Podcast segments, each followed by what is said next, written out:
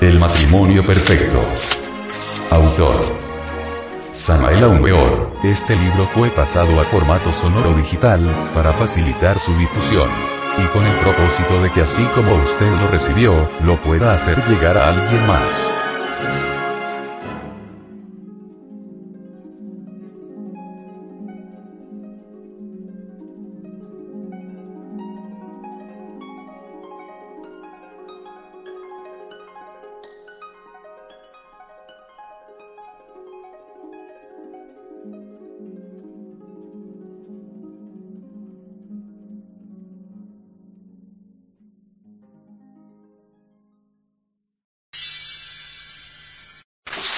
Capítulo 19. La iniciación. La iniciación es tu misma vida. Si quieres la iniciación escríbela sobre una vara. El que tenga entendimiento que entienda, porque aquí hay sabiduría. La iniciación no se compra ni se vende. Huyamos de aquellas escuelas que dan iniciaciones por correspondencia. Huyamos de todos aquellos que venden iniciaciones. La iniciación es algo muy íntimo del alma. El yo no recibe iniciaciones. Aquellos que dicen, yo tengo tantas iniciaciones, yo tengo tantos y tantos grados, son mentirosos y farsantes, porque el yo no recibe iniciaciones ni grados.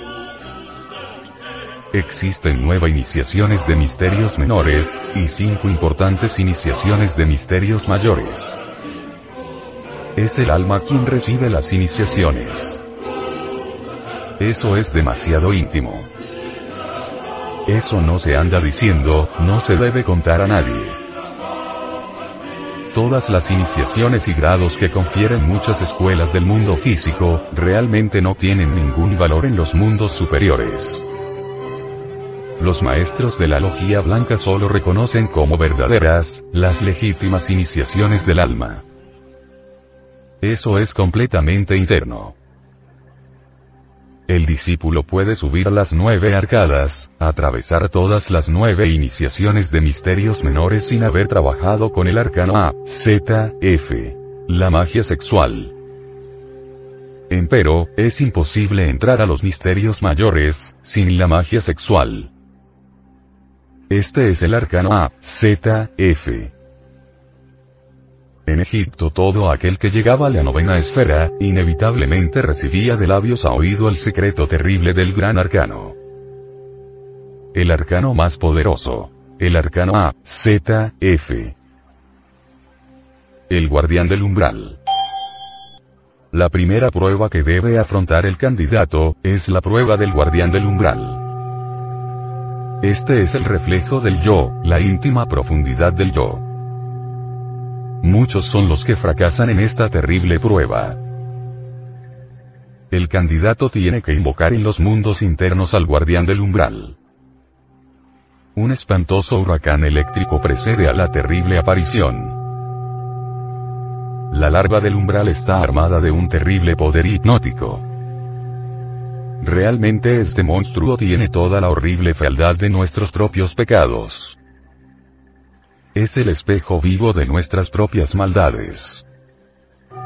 La lucha es espantosa frente a frente, cuerpo a cuerpo. Si el guardián vence al candidato, este queda esclavizado por el horrible monstruo. Si el candidato sale victorioso, el monstruo del umbral huye aterrorizado. Entonces un sonido metálico hace estremecer el universo y el candidato es recibido en el salón de los niños. Esto nos recuerda aquella frase del hierofante Jesús, el Cristo. Hasta que seáis como niños, podréis entrar al reino de los cielos. En el salón de los niños es agasajado el candidato por los santos maestros. La alegría es inmensa porque un ser humano ha entrado en la senda de la iniciación. Todo el colegio de iniciados, niños, felicita al candidato. El candidato ha vencido al primer guardián. Esta prueba se realiza en el mundo astral. Segundo guardián. El guardián del umbral tiene un segundo aspecto. El aspecto mental. Debemos saber que todavía la mente del hombre no es humana. Se halla en la etapa animal. Cada cual tiene en el plano mental la fisonomía animal que le corresponde de acuerdo a su carácter. El astuto es allí un verdadero zorro. El pasionario parece un perro o un macho cabrío, etcétera, etcétera.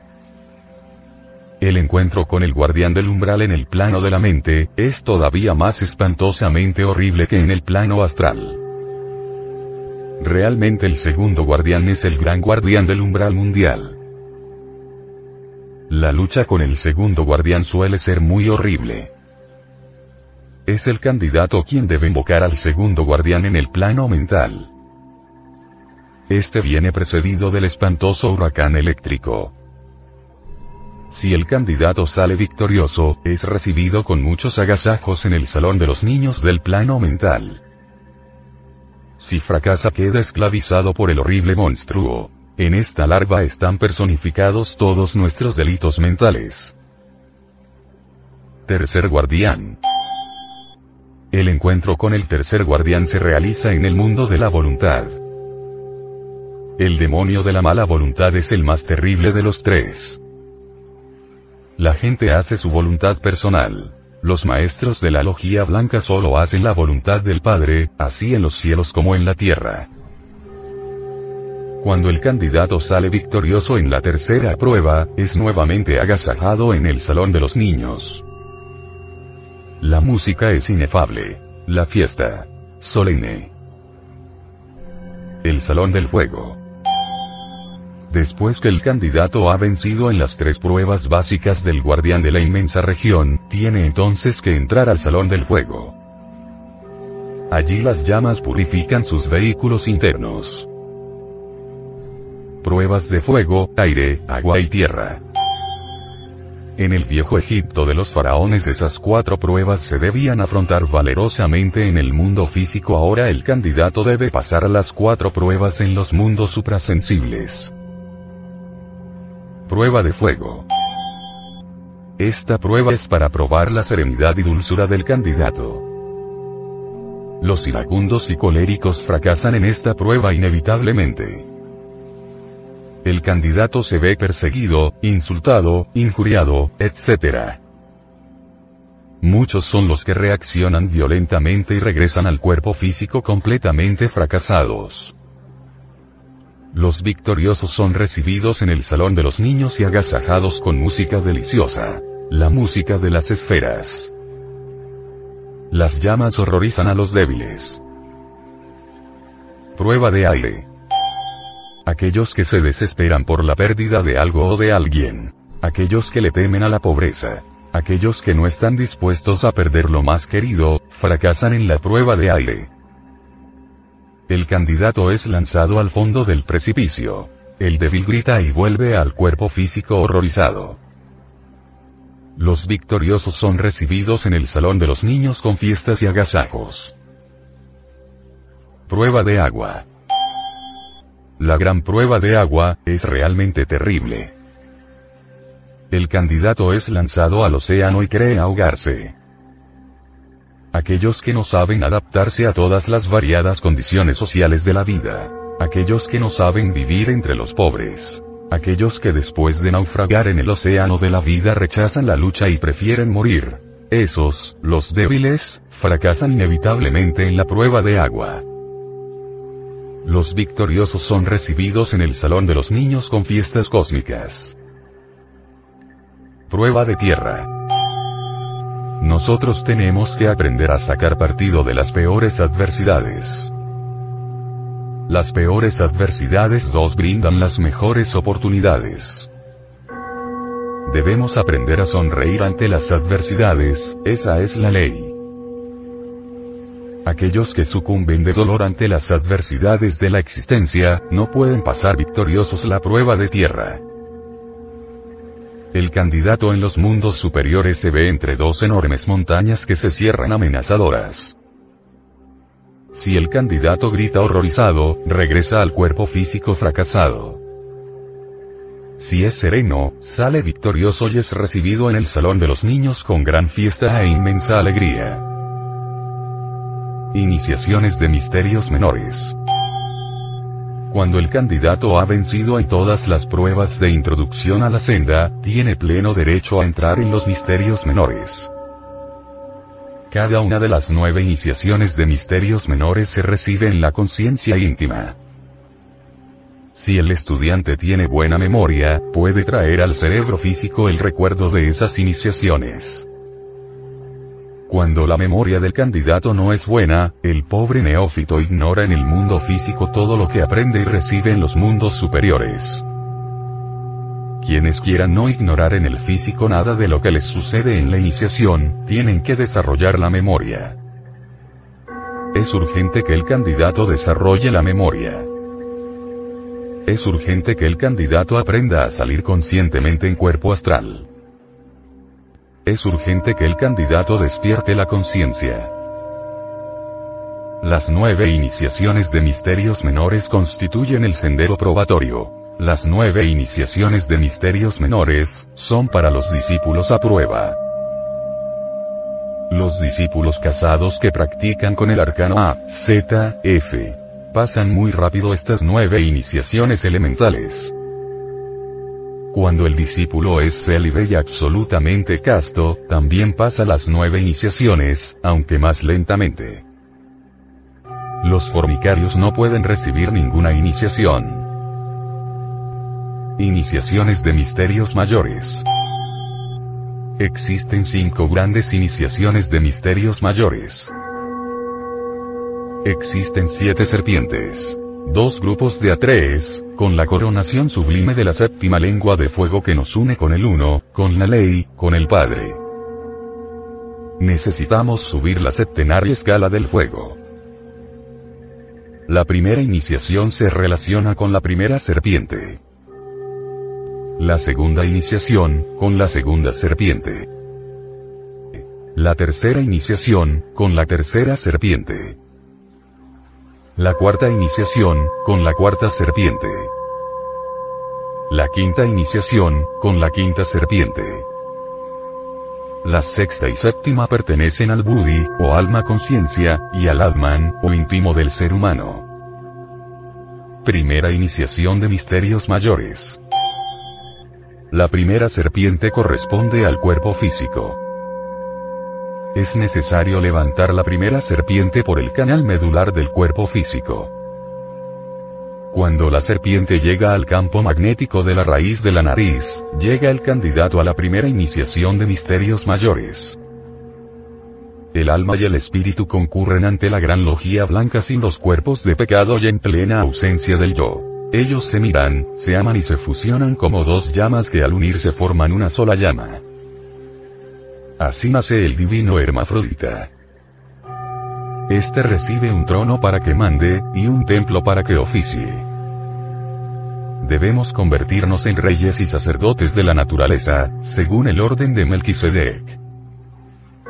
Quien recibe la primera iniciación de misterios mayores, recibe la espada flamígera que le da poder sobre los cuatro elementos de la naturaleza. Es necesario practicar intensamente magia sexual para levantar la serpiente sobre la vara, tal como lo hizo Moisés en el desierto. El amor es la base y el fundamento de la iniciación. Es necesario saber amar. La lucha por el ascenso de la serpiente es muy difícil. Debe subir la serpiente lentamente de grado en grado. Son 33 vértebras. Son 33 grados. Los tenebrosos nos atacan terriblemente en cada vértebra. El kundalini sube muy lentamente de acuerdo con los méritos del corazón. Necesitamos acabar con todos nuestros pecados. Es urgente hollar la senda de la más absoluta santidad. Es indispensable practicar magia sexual sin deseo animal. No solo debemos matar el deseo, sino hasta la sombra misma del deseo. Necesitamos ser como el limón. El acto sexual debe convertirse en una verdadera ceremonia religiosa. Los celos deben ser eliminados.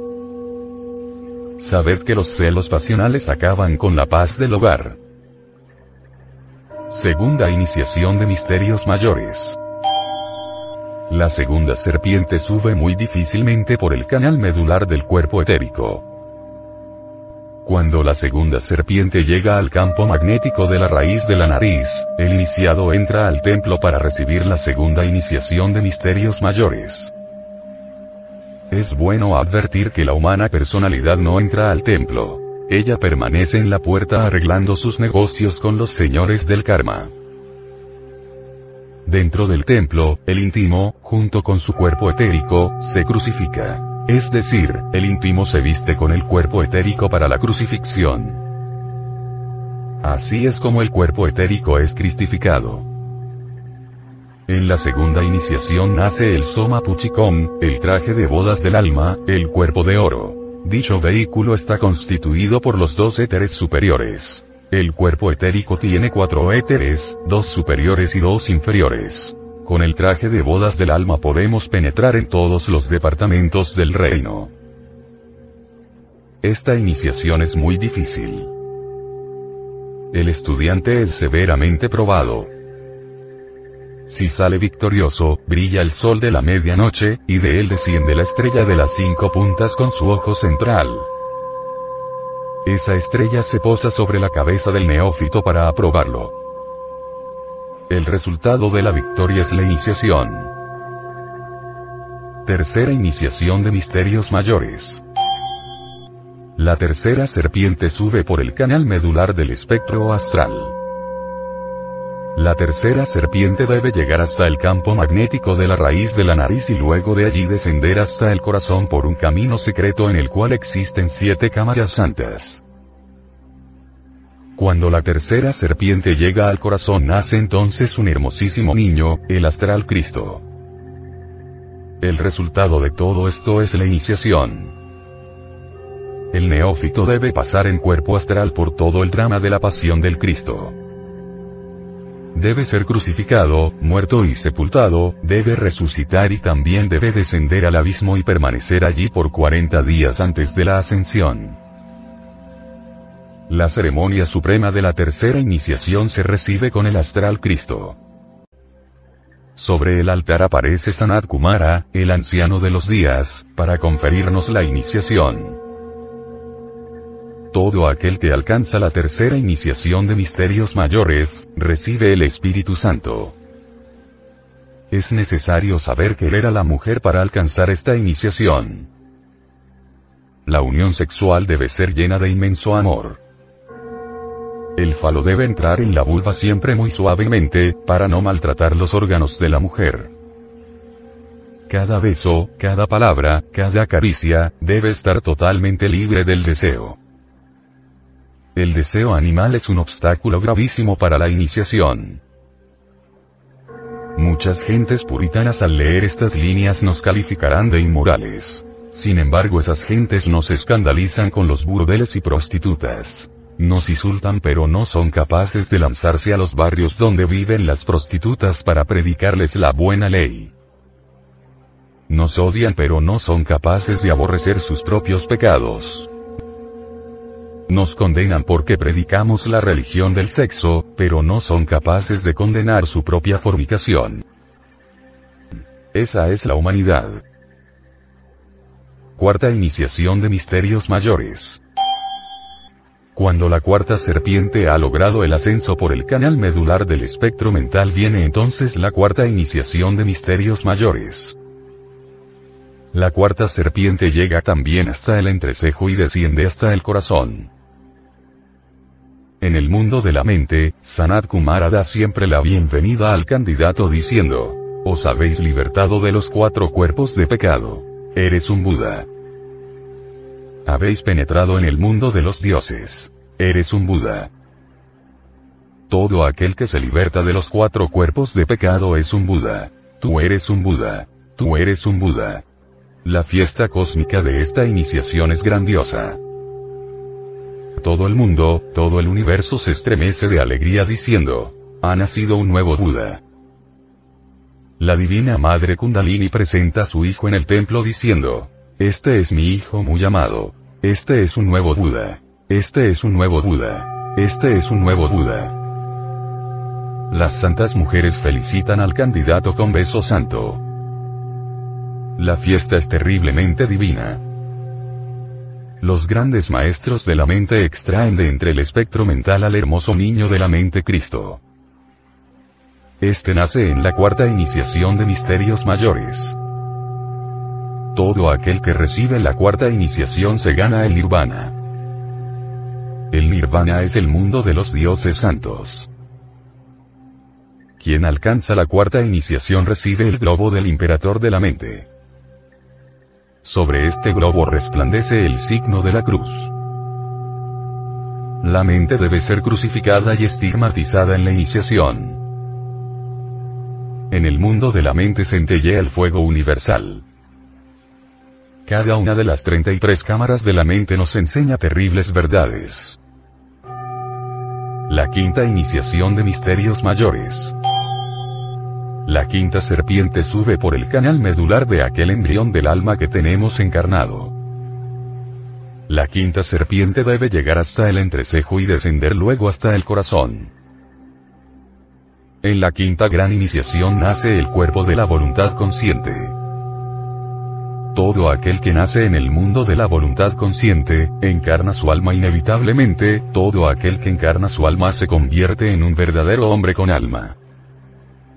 Todo verdadero hombre inmortal y completo es un verdadero maestro. Antes de la quinta iniciación de misterios mayores nadie debe ser llamado con título de maestro. En la quinta iniciación aprendemos a hacer la voluntad del Padre. Debemos aprender a obedecer al Padre. Esa es la ley.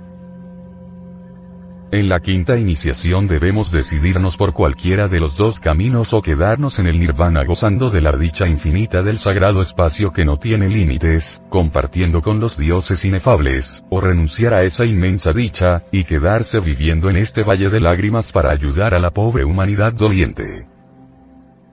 Este es el sendero del deber largo y amargo. Todo aquel que renuncia al nirvana por amor a la humanidad, después de nirvana ganados y perdidos por amor a la humanidad, se gana más tarde la iniciación venusta. Todo aquel que recibe la iniciación venusta, encarna al Cristo interno. Existen en el nirvana millones de Budas que no han encarnado a Cristo. Es mejor renunciar al nirvana por amor a la humanidad y tener la dicha de encarnar a Cristo. El hombre Cristo entra en mundos de supernirvánica felicidad, y más tarde en el absoluto. El matrimonio perfecto. La senda de la realización cósmica es el camino del matrimonio perfecto. Víctor Hugo, el gran humanista iniciado, dijo textualmente lo siguiente. El hombre y la mujer. Por Víctor Hugo. El hombre es la más elevada de las criaturas. La mujer es el más sublime de los ideales. Dios hizo para el hombre un trono. Para la mujer un altar. El trono exalta. El altar santifica. El hombre es el cerebro, la mujer el corazón. El cerebro fabrica la luz. El corazón produce el amor. La luz fecunda. El amor resucita. El hombre es fuerte por la razón. La mujer es invencible por las lágrimas. La razón convence. Las lágrimas conmueven. El hombre es capaz de todos los heroísmos. La mujer de todos los martirios. El heroísmo ennoblece. El martirio sublimiza. El hombre tiene la supremacía. La mujer la preferencia. La supremacía significa la fuerza. La preferencia representa el derecho. El hombre es un genio. La mujer un ángel. El genio es inmensurable. El ángel indefinible. La aspiración del hombre es la suprema gloria. La aspiración de la mujer es la virtud extrema. La gloria hace todo lo grande. La virtud hace todo lo divino. El hombre es un código. La mujer un evangelio. El código corrige. El evangelio perfecciona. El hombre piensa. La mujer sueña. Pensar es tener en el cráneo una larva. Soñar es tener en la frente una aureola. El hombre es un océano. La mujer es un lago. El océano tiene la perla que adorna. El lago la poesía que deslumbra. El hombre es el águila que vuela. La mujer es el ruiseñor que canta. Volar es dominar el espacio. Cantar es conquistar el alma. El hombre es un templo. La mujer es el sagrario. Ante el templo nos descubrimos. Ante el sagrario nos arrodillamos. En fin. El hombre está colocado donde termina la tierra. La mujer donde comienza el cielo. Estas frases sublimes del gran iniciado humanista Víctor Hugo, invitan a vivir el sendero del matrimonio perfecto. Bendito sea el amor. Benditos los seres que se adoran. Alimentos de la serpiente. Toda la senda iniciática se fundamenta en la serpiente. Esta tiene sus alimentos cósmicos especiales. Existen cinco elementos básicos conocidos con los cuales se alimenta la serpiente, a saber, la tierra filosófica, el agua elemental de los sabios, el fuego elemental, el aire elemental, y el éter.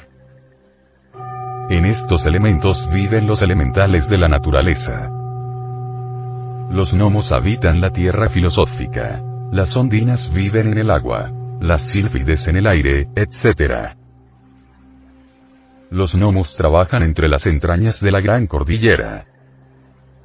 Esta es la médula espinal. Todo el trabajo que realizan los gnomos consiste en transmutar el plomo de la personalidad en el oro del espíritu. La materia prima es el licor seminal. El hornillo del laboratorio es el chakra coxígeo. El agua es el licor seminal y los cordones simpáticos constituyen la gran chimenea por donde ascienden los vapores seminales hasta el destilador del cerebro. Todo el trabajo de los gnomos es alquimista.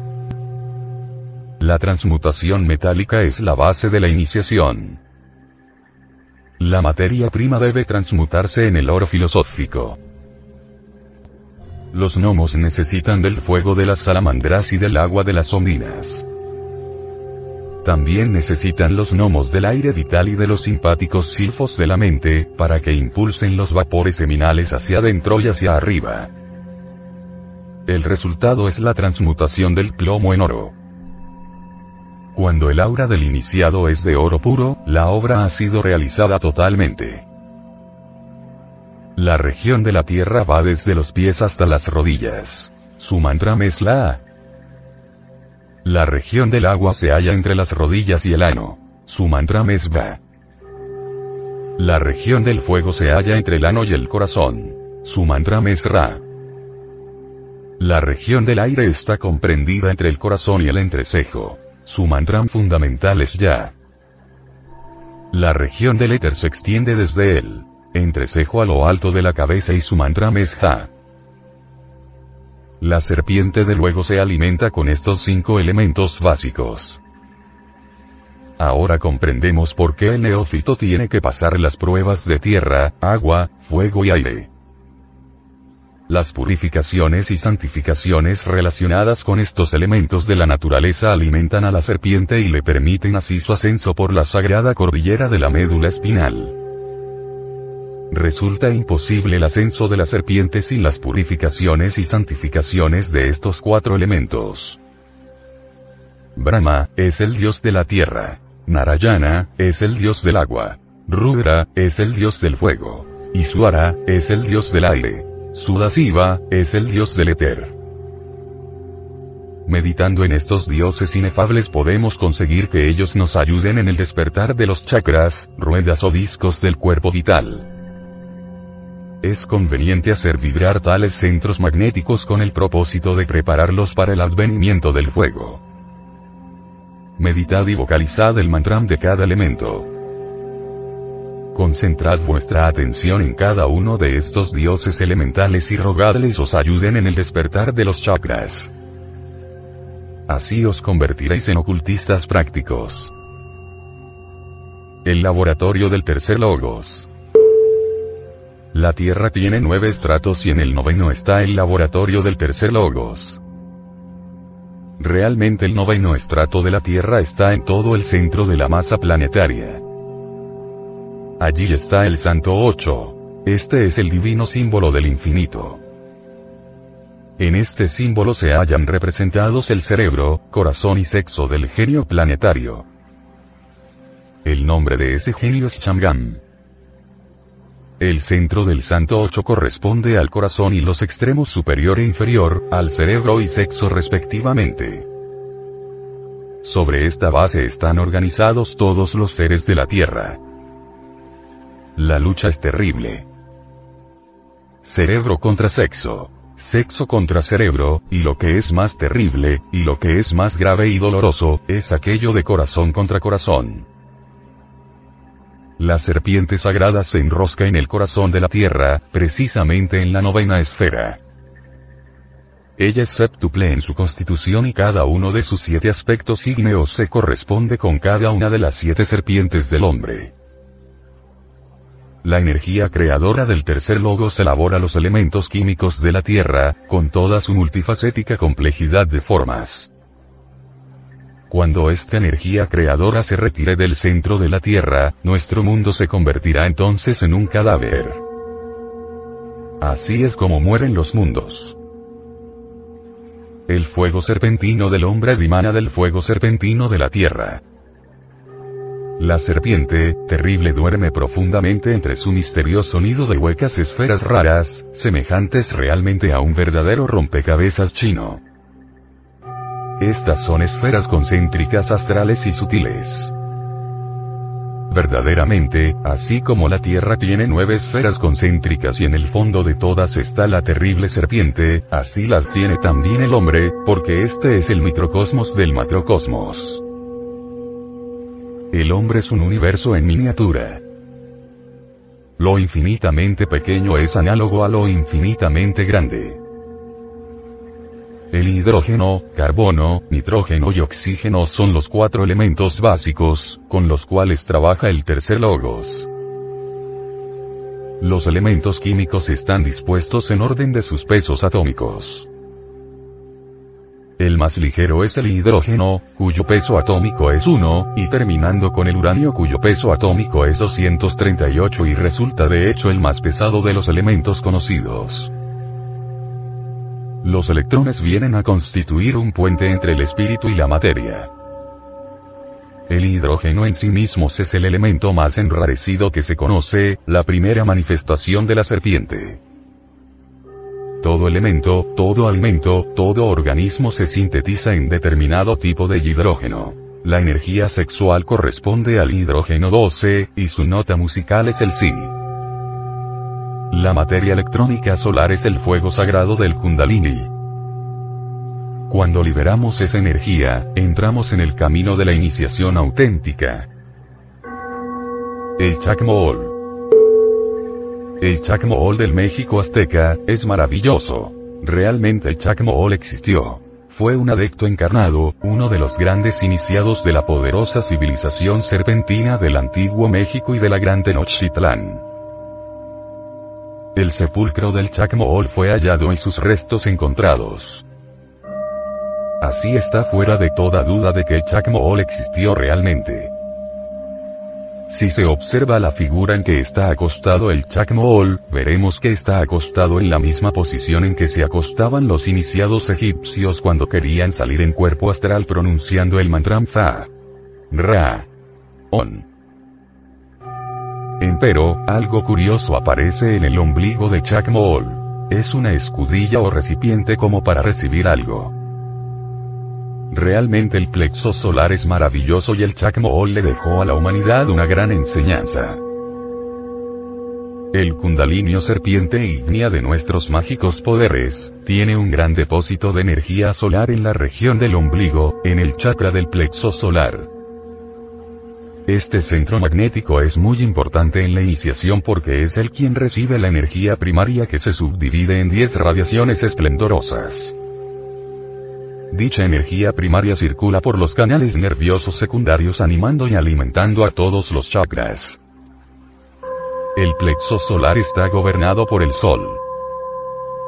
Si el estudiante quiere tener una vigorosa clarividencia realmente objetiva en el sentido más completo de la palabra, debe aprender a llevar la energía solar desde su depósito del plexo solar, hasta el chakra frontal. El mantram, Sui, Ra, es la clave que nos permite extraer energía solar del plexo del sol para llevarla al centro frontal. Vocalícese así. Sui, Ra una hora diaria, el resultado será el despertar del chakra frontal en forma positiva. Si queremos fuerza solar para el chakra laríngeo, vocalizaremos el mantram suera así.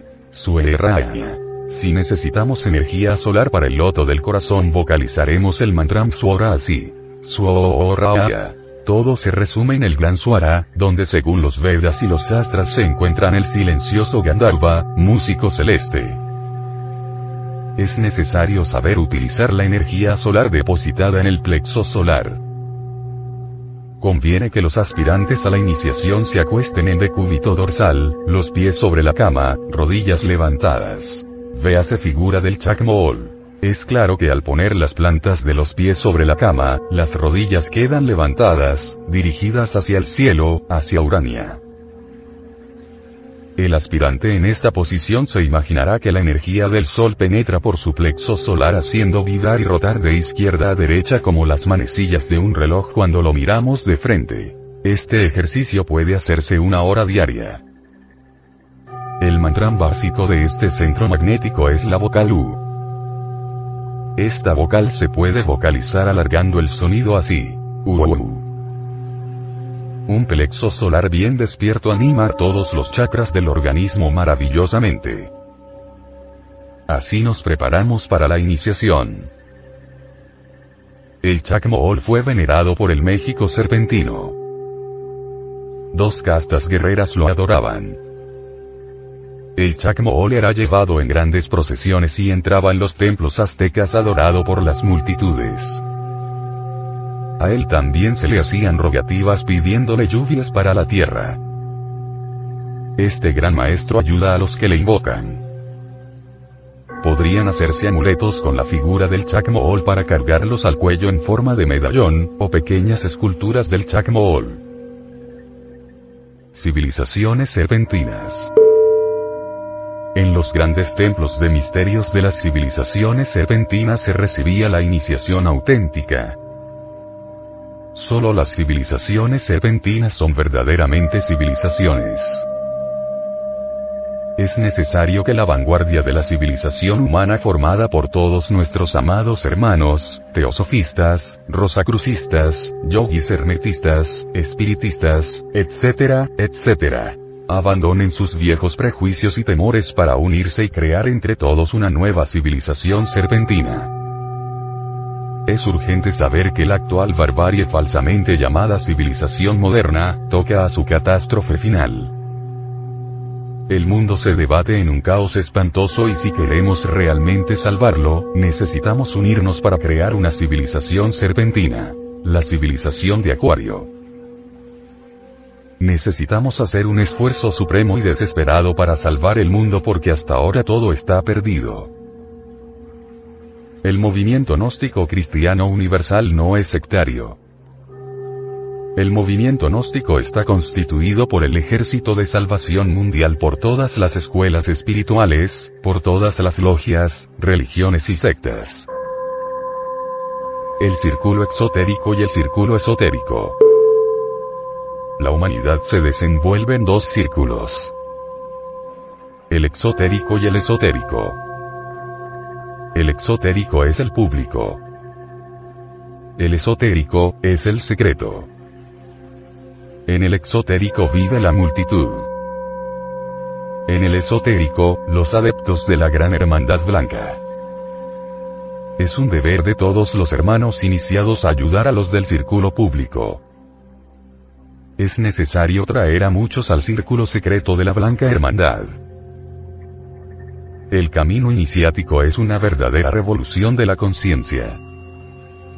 Esta revolución tiene tres aspectos perfectamente definidos. Primero, nacer. Segundo, morir. Tercero, sacrificarnos por la humanidad, dar la vida por la humanidad, luchar por traer a otros al sendero secreto. Nacer es un problema absolutamente sexual. Morir es trabajo de disolución del yo, del ego. Sacrificio por los demás es amor. En el círculo público existen millares de escuelas, libros, sectas, contradicciones, teorías, etc. Ese es un laberinto de donde solo sale el más fuerte. Todas esas escuelas son realmente útiles. En todas hallamos granos de verdad. Todas las religiones son santas y divinas. Todas se necesitan. Empero el camino secreto solo lo encuentran los más fuertes. Este camino es odiado a muerte por los infrasexuales. Estos se sienten más perfectos que el tercer logos. Estos jamás podrán encontrar el sendero secreto, el sendero del filo de la navaja. El sendero secreto es el sexo. Por este camino angosto, estrecho y difícil llegamos al círculo esotérico. El Santum Regnum Dei, Magis Regum. Los chakras y los plexos. El candidato a la iniciación debe conocer a fondo la posición de chakras y plexos. El fundamental está en la base del espinazo, cuarta vértebra sacra. Plexo, coxis. El esplénico sobre el vaso, primera lumbar, plexo esplénico. Dicho centro obedece al plexo solar. Empero tenemos que reconocer que el verdadero segundo centro es el prostático y no el esplénico. El umbilical sobre el ombligo, octava torácica plexo solar. Cardíaco, sobre el corazón, octava cervical. Plexo cardíaco. Laringeo. En la garganta, glándula tiroides, tercera cervical. Plexo faríngeo. Frontal. Sobre el entrecejo, primera cervical, plexo carótido. Es urgente saber que los chakras y los plexos se hallan conectados mediante hilos nerviosos. Al subir la serpiente por la médula espinal se ponen en actividad los chakras espinales y por inducción entran en actividad los plexos. Los chakras están en el sistema nervioso cerebroespinal, y los plexos en el sistema nervioso simpático. Conforme la serpiente va subiendo por el canal medular, pone en orden sucesivo, en plena actividad, las iglesias o chakras espinales. Estos a su vez por inducción eléctrica hacen luego vibrar sus correspondientes plexos simpáticos. Es urgente saber que cada chakra espinal y cada plexo simpático son septuples en su interna constitución, lo mismo que la septenaria serpiente ígnea de nuestros mágicos poderes. La primera serpiente abre los chakras en el mundo físico. La segunda en el etérico. La tercera en el astral la cuarta en el mental, la quinta en el causal, la sexta en el búdico y la séptima en el íntimo. Este proceso es igual para los plexos, porque los chakras o iglesias están conectados a los plexos por sus ramos nerviosos. No debe desesperarse pues, el iniciado, porque con la primera serpiente no haya abierto los chakras astrales. Estos solo se abren con la tercera serpiente, la del astral. Con la primera solo se abren en el íntimo las contrapartes del físico. Téngase en cuenta que el íntimo es la contraparte del físico. Aclaraciones. La iniciación no se puede comprar con dinero ni remitir por correspondencia. La iniciación no se compra ni se vende.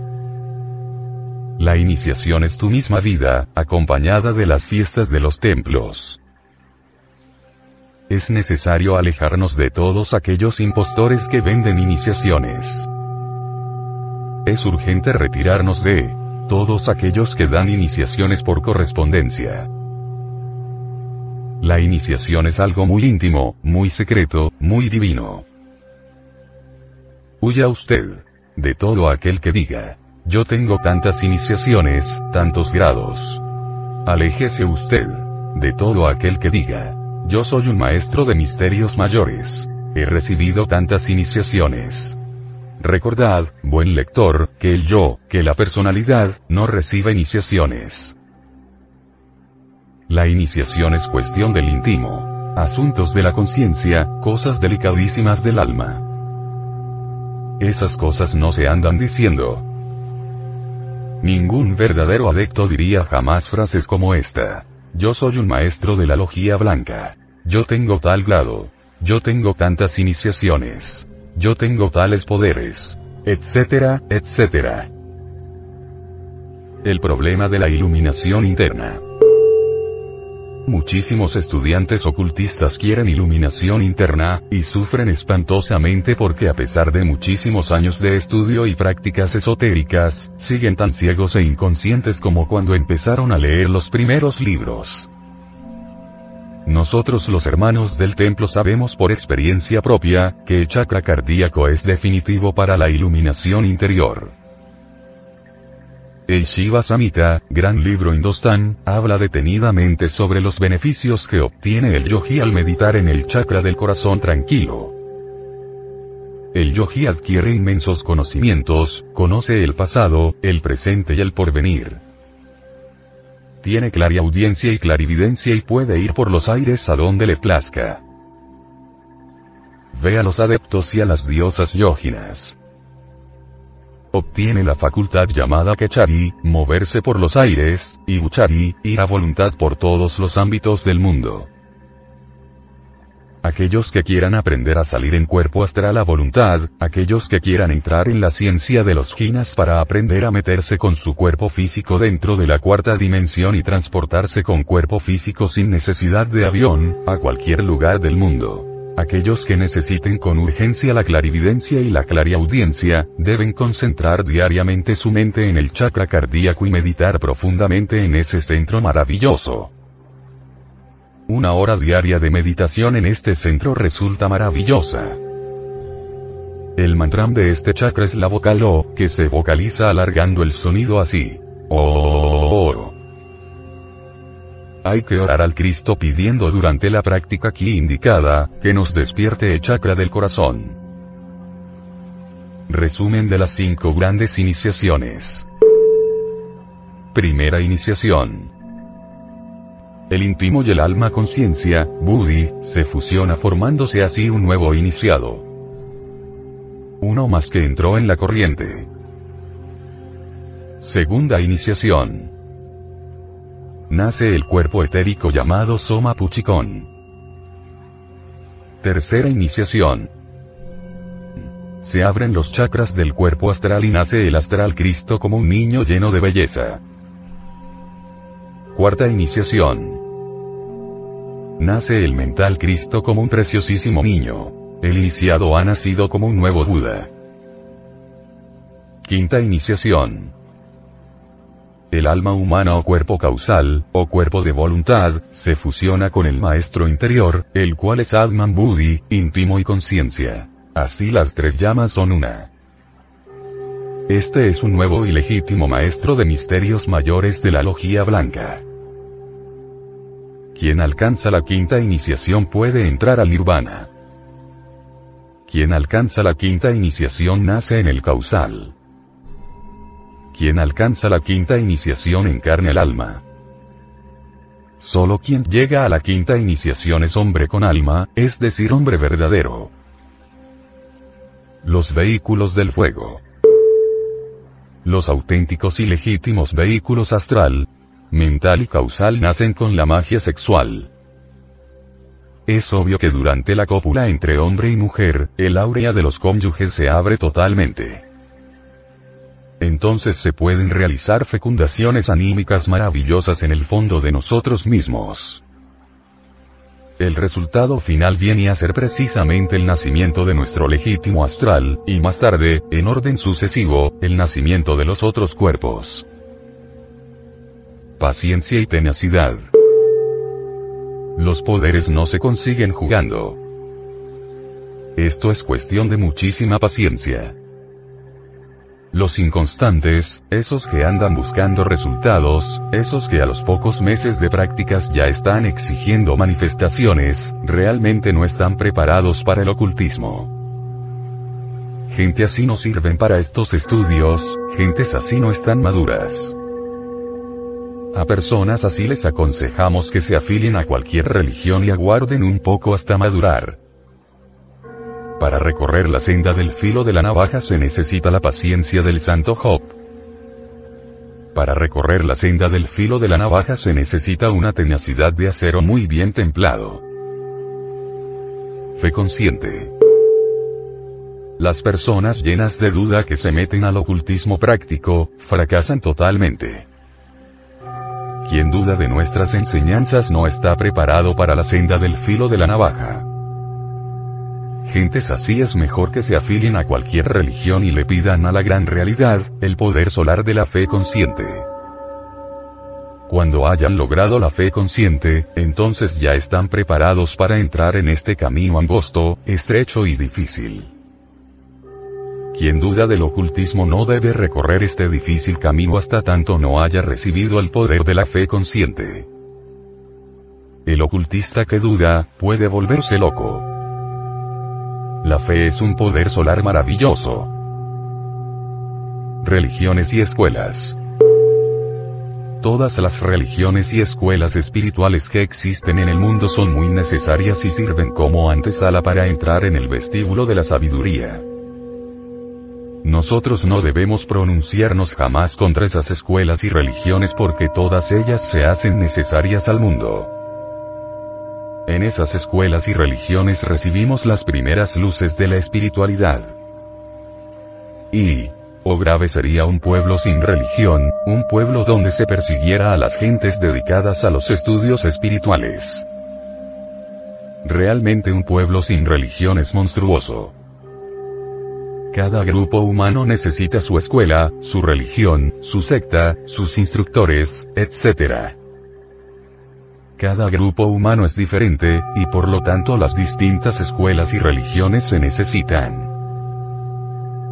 Quien recorre la senda de la iniciación debe saber respetar las creencias ajenas. La caridad. Quien recorre el camino del matrimonio perfecto debe desarrollar la caridad. La gente cruel y despiadada no progresa en este camino. Es urgente aprender a amar y estar siempre dispuesto a dar hasta la última gota de sangre por los demás. El calor de la caridad abre todas las puertas del corazón. El calor de la caridad trae fe solar a la mente. La caridad es amor consciente.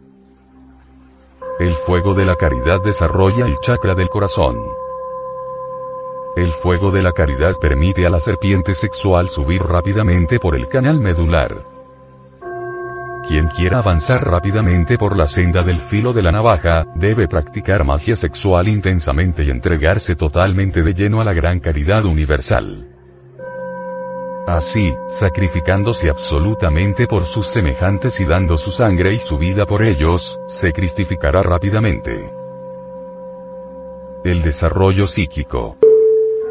Toda sensación es un cambio elemental en el estado de la psiquis. Existen sensaciones en cada una de las seis dimensiones básicas de la naturaleza y del hombre, todas ellas acompañadas de cambios elementales de la psiquis. Las sensaciones experimentadas dejan siempre una huella en nuestra memoria. Tenemos dos tipos de memoria. La espiritual y la animal. La primera conserva los recuerdos de las sensaciones experimentadas en las dimensiones superiores del espacio. La segunda conserva el recuerdo de las sensaciones físicas. Los recuerdos de las sensaciones constituyen las percepciones. Toda percepción física o psíquica es realmente el recuerdo de una sensación. Los recuerdos de las sensaciones se organizan en grupos que se asocian o se disocian, se atraen o se repelen. Las sensaciones se bipolarizan en dos corrientes perfectamente definidas. La primera obedece al carácter de las sensaciones. La segunda obedece al tiempo de recepción de las sensaciones. La suma total de varias sensaciones convertidas en causa común se proyecta externamente como objeto. Entonces decimos. Este árbol es verde, alto, bajo, tiene olor agradable, desagradable, etc. Cuando la percepción es en el mundo astral o en el mental decimos. Este objeto o sujeto tiene tales cualidades, tal color, etc. En este último caso la suma total de sensaciones es interna, y su proyección es también interna, pertenece a las dimensiones cuarta, o quinta, o sexta, etc. Las percepciones físicas las vemos con el aparato físico, y las psíquicas con el aparato psíquico. Así como tenemos sentidos físicos de percepción, así tenemos también sentidos psíquicos de percepción. Todo aquel que recorre la senda de la iniciación tiene que desarrollar estos sentidos psíquicos. Los conceptos se forman siempre con los recuerdos de las percepciones. Así, los conceptos emitidos por los grandes adeptos fundadores de religiones, se deben a los recuerdos trascendentales de sus percepciones psíquicas. La formación de las percepciones conduce a la formación de las palabras, y a la aparición del lenguaje. La formación de percepciones internas conduce a la formación del lenguaje mántrico, y a la aparición del lenguaje de oro en que parlan los adeptos y los ángeles. Es imposible la existencia del lenguaje cuando no hay conceptos, y no hay conceptos cuando no hay percepciones. Aquellos que lanzan conceptos sobre los mundos internos sin haberlos percibido jamás, por lo común falsean la realidad, aun cuando tengan buenas intenciones. En los niveles elementales de la vida psíquica muchas sensaciones son expresadas con gritos, alaridos, sonidos, etc que revelan alegría o terror, placer o dolor. Esto sucede en el mundo físico y también en los mundos internos. La aparición del lenguaje representa un cambio en la conciencia. Así, también, cuando el discípulo ya comienza a hablar en el lenguaje cósmico universal, se ha hecho un cambio de conciencia. Solo el fuego universal de la serpiente y la disolución del ego reencarnante puede provocar semejante cambio. Concepto y palabra son una misma substancia. El concepto es interno y la palabra es externa. Este proceso es semejante en todos los niveles de la conciencia y en todas las dimensiones del espacio. Las ideas son únicamente conceptos abstractos. Las ideas son conceptos más grandes y pertenecen al mundo de los arquetipos espirituales. Todas las cosas existentes en el mundo físico son copias de esos arquetipos. Durante el Shamadhi, el iniciado puede visitar en viajes astrales o superastrales, el mundo de los arquetipos espirituales. El contenido místico de las sensaciones y emociones trascendentales no puede ser expresado en el lenguaje común. Las palabras solo pueden sugerirlos, señalarlos. Realmente solo el arte regio de la naturaleza puede definir esas emociones superlativas y trascendentales. En toda civilización serpentina se conoció el arte regio. Las pirámides de Egipto y México, la esfinge milenaria, los viejos monolitos, los sagrados jeroglíficos, las esculturas de los dioses, etc son los arcaicos testigos del arte regio que solo habla a la conciencia y a los oídos de los iniciados. El iniciado aprende este regio arte durante el éxtasis místico. El espacio, con sus propiedades, es una forma de nuestra receptividad sensible. Esto lo comprobamos cuando mediante el desarrollo de los chakras llegamos a percibir todo el espacio en forma tetradimensional, en lugar de la forma tridimensional a la cual antes estábamos acostumbrados. Las características del mundo cambian cuando cambia el aparato psíquico. El desarrollo de los chakras hace que el mundo cambie para el iniciado. Con el desarrollo de los chakras eliminamos de nuestra mente los elementos subjetivos de las percepciones. Subjetivo es lo que no tiene realidad. Objetivo es lo espiritual, lo real. Con el despertar de los chakras, mediante la disciplina interna, viene un aumento de las características psíquicas. La novedad en el territorio psíquico obscurece los cambios que se procesan simultáneamente en la percepción del mundo físico. Se siente lo nuevo, pero el iniciado no es capaz de definir lógicamente y en forma axiomática la diferencia científica entre lo viejo y lo nuevo. El resultado de semejante incapacidad es la falta de perfecto equilibrio conceptual. Es, pues, urgente lograr el equilibrio conceptual para que la exposición doctrinaria de los iniciados pueda cumplir correctamente su finalidad. El cambio de conciencia es el objetivo verdadero de la disciplina esotérica. Necesitamos la conciencia cósmica. Esta es el sentido de una conciencia del cosmos. Esto es la vida y el orden del universo. La conciencia cósmica trae a la existencia un nuevo tipo de intelectualismo. La intelección iluminada. Dicha facultad es una característica del superhombre. Existen tres tipos de conciencia. Primera. Conciencia simple. Segunda. Autoconciencia individual. Tercera. Conciencia cósmica. La primera la poseen las bestias. La segunda el animal intelectual llamado hombre. La tercera la tienen los dioses. Cuando nace la conciencia cósmica en el hombre, siente internamente como si el fuego de la serpiente lo consumiera.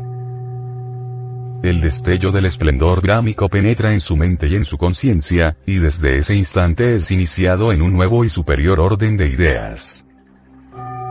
El deleite brámico tiene sabor a nirvana. Cuando el iniciado ha sido iluminado por el fuego brámico entra en el círculo esotérico o secreto de la humanidad. En ese círculo encontramos una familia inefable, constituida por aquellos viejos hierofantes que se conocen en el mundo como avatares, profetas, dioses, etc. Los miembros de esta distinguida familia se encuentran entre todas las avanzadas razas de la humana especie. Estos seres son fundadores del budismo, el taoísmo, el cristianismo, el sufismo, etc.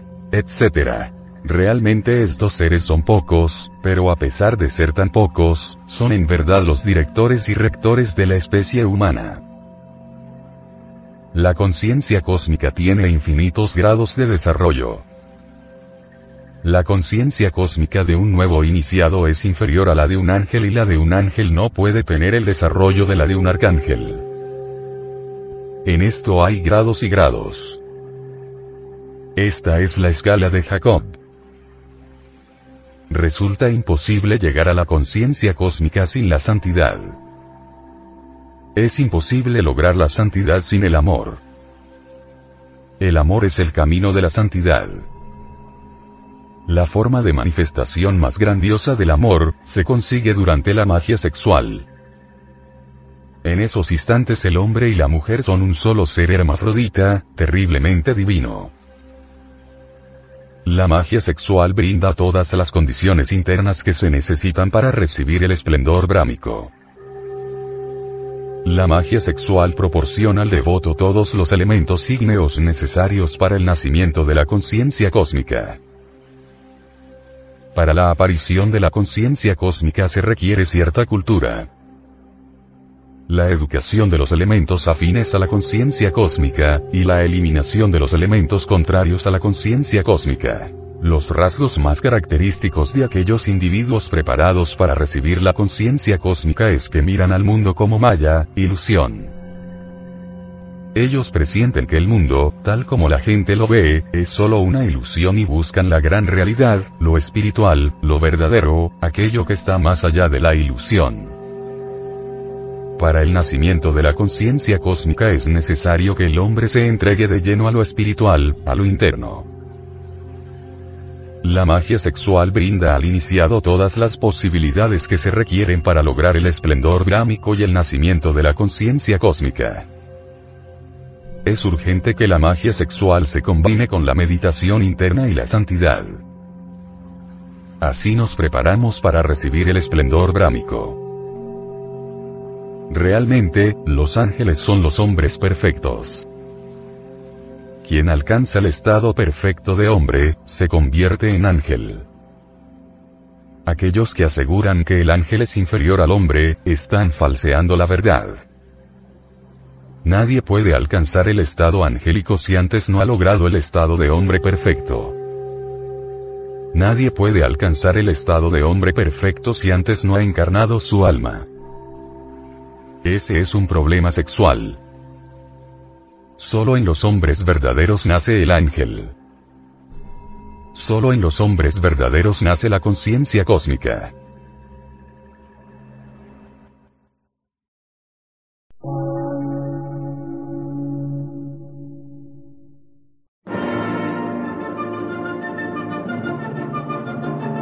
Emisora, gnóstica, transmundial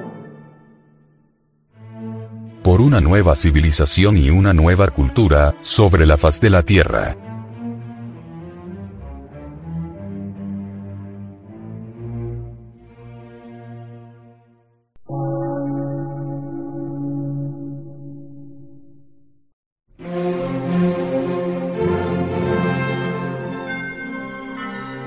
De radiodifusión científico, artístico, místico y filosófico, de la Asociación Colombiana de Centros de Estudios Gnósticos, Antropológicos, Psicológicos y Culturales. A.C.